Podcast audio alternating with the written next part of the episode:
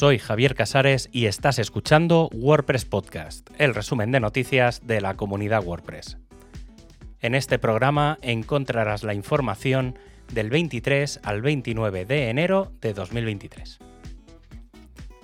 Existe una expresión que ya viene de principios de los años 90 que es el septiembre eterno. Esta expresión se acuñó en Usenet para hacer referencia al periodo posterior a septiembre de 1993 y que hace referencia a la llegada incesante de personas novatas que han hecho que Usenet e Internet cada vez hayan ido a peor.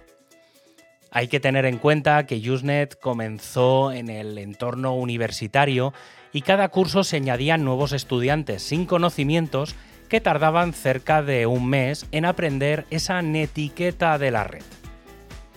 En el año 93 se unió a este elemento que AOL en Estados Unidos ofreció de forma masiva acceso a la red, lo que hizo que ese septiembre de 1993 nunca llegase a acabar. Vale, y ahora lo que seguramente estaréis preguntando, ¿qué tiene que ver esto con WordPress? Pues es un poco lo mismo. Desde que existe la comunidad WordPress, la cantidad de personas que llega nunca acaba. Hay personas que llegan, hay personas que se van, pero siempre hay un flujo que llega y no sabe muy bien qué es lo que ha de hacer. Este debate que se ha abierto intentes de nuevos contribuyentes en proyectos de código abierto. ¿Qué sucede con los contribuyentes existentes que hay una afluencia, cuando hay una afluencia de nuevos eh, contribuyentes. Y dónde están los puntos débiles para los contribuyentes existentes cuando llegan los nuevos. Y frente a tres preguntas, pues tres respuestas. La primera podría ser la falta de claridad, ya que normalmente cuando alguien nuevo llega no sabe cómo tener ese primer acercamiento sin sentirse aturdido. La segunda podría ser una falta de habilidades, porque sin duda cuando alguien nuevo llega hay que explicarle cómo funcionan todas las herramientas y no todos los equipos las utilizan de la misma manera. Y para acabar, la falta de certeza, porque después de enseñarle todas esas habilidades de trabajo a esa persona, puede quedarse para siempre, por un tiempo o no volver nunca, mientras que el esfuerzo de aprender y enseñar es exactamente el mismo. ¿Cuál es la mejor manera de atraer a las personas que se interesan por la comunidad y fomentar que se queden contribuyendo? Se acerca el vigésimo aniversario de WordPress y el equipo de Core ha planteado una serie de sesiones de triaje para resolver tickets antiguos. Tan antiguos como que hay 19 tickets que llevan ahí más de 15 años. Elegir un ticket y plantear su continuación o cerrarlo, abrir la discusión de nuevo, proponer un parche para solucionarlo, probar un parche que ya existe o actualizarlo pueden ser algunas de las tareas para que todo ese material antiguo se aplique en la próxima versión. El equipo de performance ha lanzado mejoras del plugin ya separado de SQLite Database Integration y se abre la puerta a otro plugin, SQLite Object Cache. El equipo de documentación quiere dejar algo claro, y es que soporte, foros, formación o documentación no son lo mismo, y es lo que ha llevado a una reorganización global de todo el material del equipo. En WordPress hay muchas formas de encontrar información y por eso se ha aclarado qué es qué llevando a estos cambios. El soporte es uno a uno, requiere interacción y se utiliza para cuestiones más urgentes, ya sea con un chatbot o una persona, y es inmediato.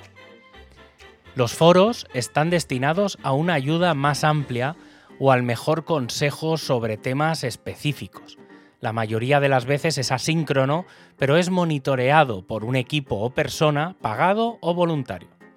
Lo más importante es que los foros son impulsados por la comunidad. La documentación son básicamente instrucciones sobre cómo hacer las cosas. No hay interacción de ningún tipo para las preguntas. Literalmente es lo que lees es lo que tienes. Y formación crea lecciones sobre temas. Estos pueden ser en vídeo o en forma escrita, puede ser individual o parte de una serie, y el aprendizaje puede ser inmediato o en el propio tiempo del usuario. Y esto nos lleva a lo siguiente, el nuevo Hell Hub.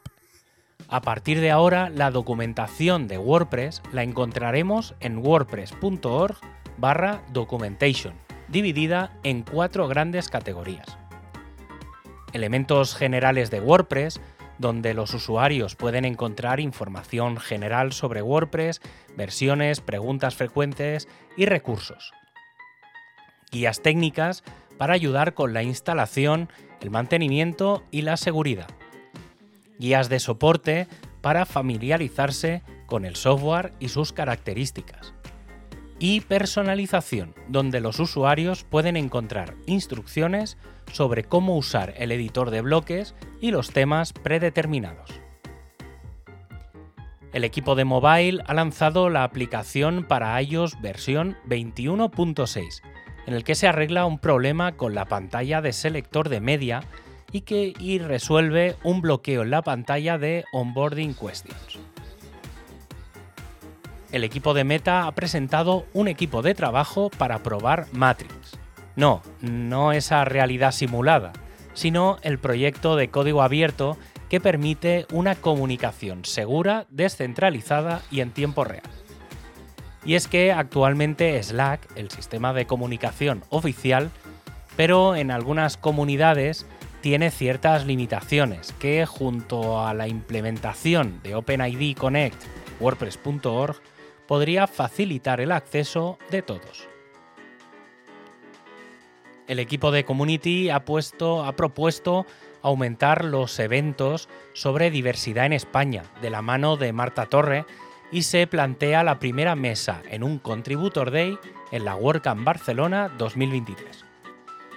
Además, promoviendo la transparencia relacionada con la comunidad WordPress, se ha lanzado un artículo explicando la diferencia entre las dos entidades que gestionan WordPress, Básicamente tenemos dos entidades, la WordPress Community Support, WPCS, también conocida como WordCamp Central, y la WordPress Foundation, WPF.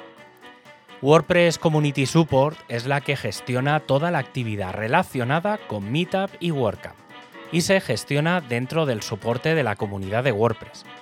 Esta no tiene que ver nada financieramente con la WordPress Foundation. WPCS se establece como una corporación de beneficio público con fines de lucro y la fundación es una organización benéfica sin fines de lucro.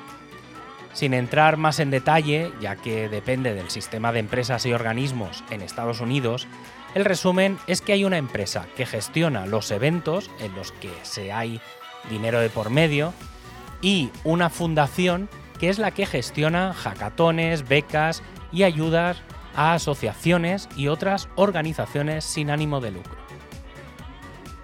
Y para acabar, ya sabes que tienes todos los enlaces para ampliar la información en wordpresspodcast.es. Un abrazo y hasta el próximo programa.